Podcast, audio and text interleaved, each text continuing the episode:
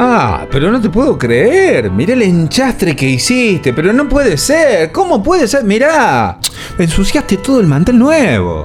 Bueno, tranquilízate. Tampoco es para tanto. Estas cosas pasan. ¿Vos nunca tiraste el yogur en la mesa? Esta respuesta venía acompañada con hombros encogidos y las manitos con las palmas hacia arriba como el chavo cuando decía, bueno, pero no te enojes. Tiene cinco años. Lo miro y no aguanto la risa.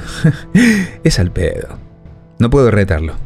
Es un estuche de 50 centímetros de amor puro, lo más dulce que hay y definitivamente la razón por la cual vivo. Pero todo ese amor y dulzura es directamente proporcional a lo moquero que es. Me quedé mirándolo y analizando su respuesta. Por un lado, la gratísima sorpresa de la forma en que me respondió, tan natural, pero con tanta personalidad. Es que el chip que traen las generaciones nuevas es fantástico. Y encima, lo mejor de todo es que tenía razón. ¿Qué le voy a decir? No quedó otra que reírme, agarrar el rollo de papel de cocina, limpiar y meter el mantel al lavarropas. Pero no contento con haberme dejado de cara, me siguió los pasos y en silencio solo me miraba. Yo, que lo conozco, para mis adentros pensaba. Sonamos. Se viene una pregunta difícil. De esas que te complican la vida, de esas que, de tan simples que son, ¿viste? Te hacen un jaque mate total y quedas a contrapierna. Tal cual, no me equivoqué. Che, pa, Contame cómo eras vos cuando eras chiquito. ¿Eras moquero como yo? no. No digas así que si te escucha mamá se va a enojar. Travieso se dice. Travieso. Bueno, travieso. ¿Vos eras travieso? No, bebé. Yo era muy moquero. Pero no digas que yo dije así. Es un secreto y no lo repitas. Digo así porque travieso es como más tranqui, pero yo era más que eso. Era distraído, travieso y a veces un poco sonso. Entonces, esa mezcla es tremenda. ¿Querés que te cuente algunas de las que me mandé? sí, dale. Bueno, pero me tenés que prometer sobre el corazón. Ese era el nivel más alto de promesa que teníamos. Ese era para cumplir sí o sí. Que no vas a repetir ninguna. Mmm, está difícil, pero bueno, lo prometo. Sobre el corazón. A ver, che. Uh, escucha esta. Cierto día mi mamá me dice, portate, bien, y no te ensucies, que más tarde nos vamos a la casa de la abuela. O sea, de mi abuela Rosa, la que baja del cielo y te cuida a la noche mientras dormís. Entonces yo me puse re, pero re contento, porque lo más lindo del mundo mundial para mí era ir a visitar a la abuela Rosa. Así que, como mi mamá me había hecho un pantalón nuevo y recién me lo ponía, pensé, me voy a portar tan bien como nunca. Me voy a quedar quieto para que se ponga contenta y me voy a sentar acá, frente a su ventana, para que todo el tiempo mire que estoy quietito. Crucé la calle y me senté en la pared bajita pintada de negro, en una casa que estaban construyendo justo al frente. Yo sentí un olor raro, como combustible, pero bueno, no le di importancia. Total, yo estaba quietito y muy bien sentadito en esa pared. Solo podía pensar en que seguro me estaba viendo y que estaría contenta por lo bien que me estaba portando. En eso escucho que me llama. ¡Vamos! ¡Anda al baño que ya salimos! Intenté levantarme, pero no podía. Hice más fuerte el envío otra vez, pero Nada. A la tercera usé toda mi fuerza y ¡raj! Quedaron los dos pedacitos de tela de mi pantalón nuevito y con la forma de mi cola pegados en esa pared donde me senté. Eso se llama capa aisladora. Y ese olor que sentía era de pintura que se pone, que se llama alquitrán, y es para que no pase la humedad. ¡Qué salame! ¿Y te retaron? No, creo que me pegaron hasta los vecinos ese día. ¿Otra vez? me gasté la plata de la cooperadora de la escuela, que es como la cuota de jardín, ¿viste que se paga? Bueno, eso. Me la gasté tres meses seguidos en figuritas del mundial, hasta que un día la directora, que era amiga de mi mamá, y yo lo sabía, viste que te dije que aparte de travieso era medio sonso, le mandó una nota que decía que el colegio necesitaba la plata, que por favor pague, y cuando mi mamá la leyó, se armó la hecatombe. La debacle total. ¿Y te retaron? sí, sí, pongámosle que solo me retaron.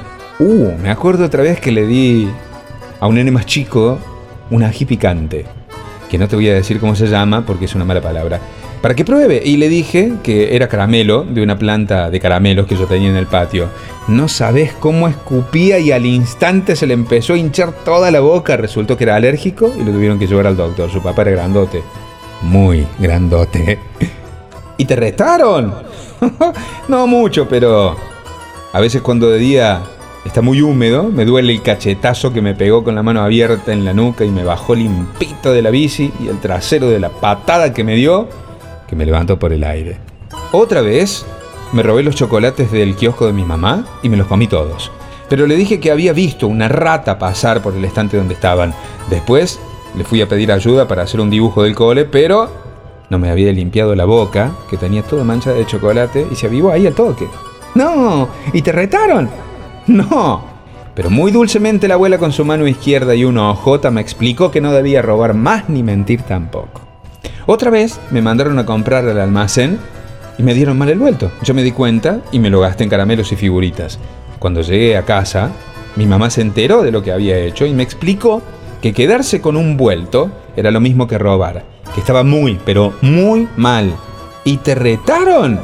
Y mira, el almacén estaba a dos cuadras por la avenida. Me llevaron de la oreja y más o menos cada 10 o 15 pasos me daban un revés con la mano del anillo. me hicieron devolver la plata y pedir disculpas a la señora. Otra vez dejé sin luz la casa porque con una tijera corté un cable que hizo una explosión terrible y me dio corriente un rato largo. Por poco no me salió un mito de los pelos como de los dibujitos, ¿viste? ¿Y, te retaron? Y digamos que puedo asegurar que los padres se enojan mucho si haces eso, sobre todo si fundís los tapones y no hay plata ni a dónde comprar otros de repuesto porque es un día domingo. Otra vez, ¿sabes qué hice? De un pelotazo, cortamos un cable de la luz de la calle. Ese cable cayó arriba de otro. Hacía muchísimas chispas y ruidos fuertazos. Eso hizo que se quemaran varios teles, algunas heladeras de los vecinos de la cuadra. No, ¿En serio? ¿Y te retaron? Digamos que me costó salir a la calle por un tiempo porque una turba iracunda quería hacer justicia por mano propia. Después, eh, otro día, jugando las etiquetas con un ladrillo y una piedra, un chico de la cuadra de atrás se quiso hacer el vivo y robarse dos que estaban abajo del ladrillo. Y yo, que era bueno en ese juego, tenía mucha puntería. Le di en la frente con la piedra. Parecía que no era mucho hasta que le empezó a salir sangre. Otra vez al doctor. Ocho puntos le hicieron. ¿Y te retaron? De lo poco que me acuerdo, creo que mis papás estaban expresando sobre mí con una varilla de rama de árbol su descontento por tener que disculparse con los padres de otro pibe y por pagar los remedios. Le puse chicle en el pelo a mi hermana para saber si era verdad que no salía y no, no salía. Metí el gato al lavarropas porque tenía olor. Me tiré del techo con una toalla atada al cuello porque creía que era Superman. Rompí varios vidrios jugando a la pelota. ¿En serio hiciste todas esas cosas? Me hiciste reír mucho. ¿Sabes, pa? Me gusta que me cuentes historias y que pases tiempo conmigo.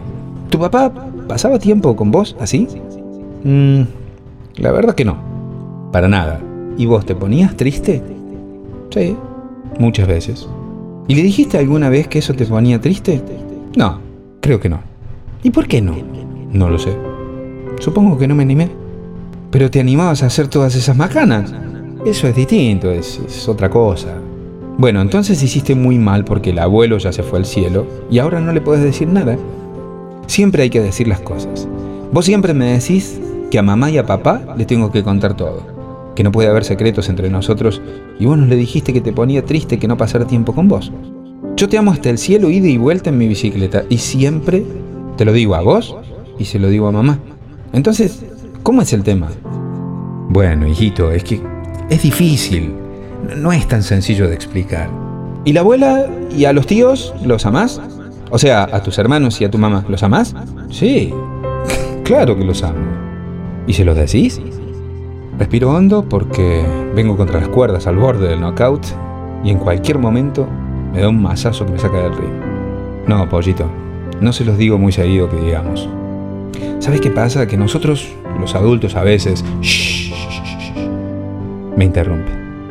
Se bajó de la mesa donde estaba sentado, caminó unos metros, se dio vuelta y meneando la cabeza ligeramente de un lado a otro y pegándose en la frente con su manito derecha, me dijo, ustedes los adultos, papá, no entienden nada.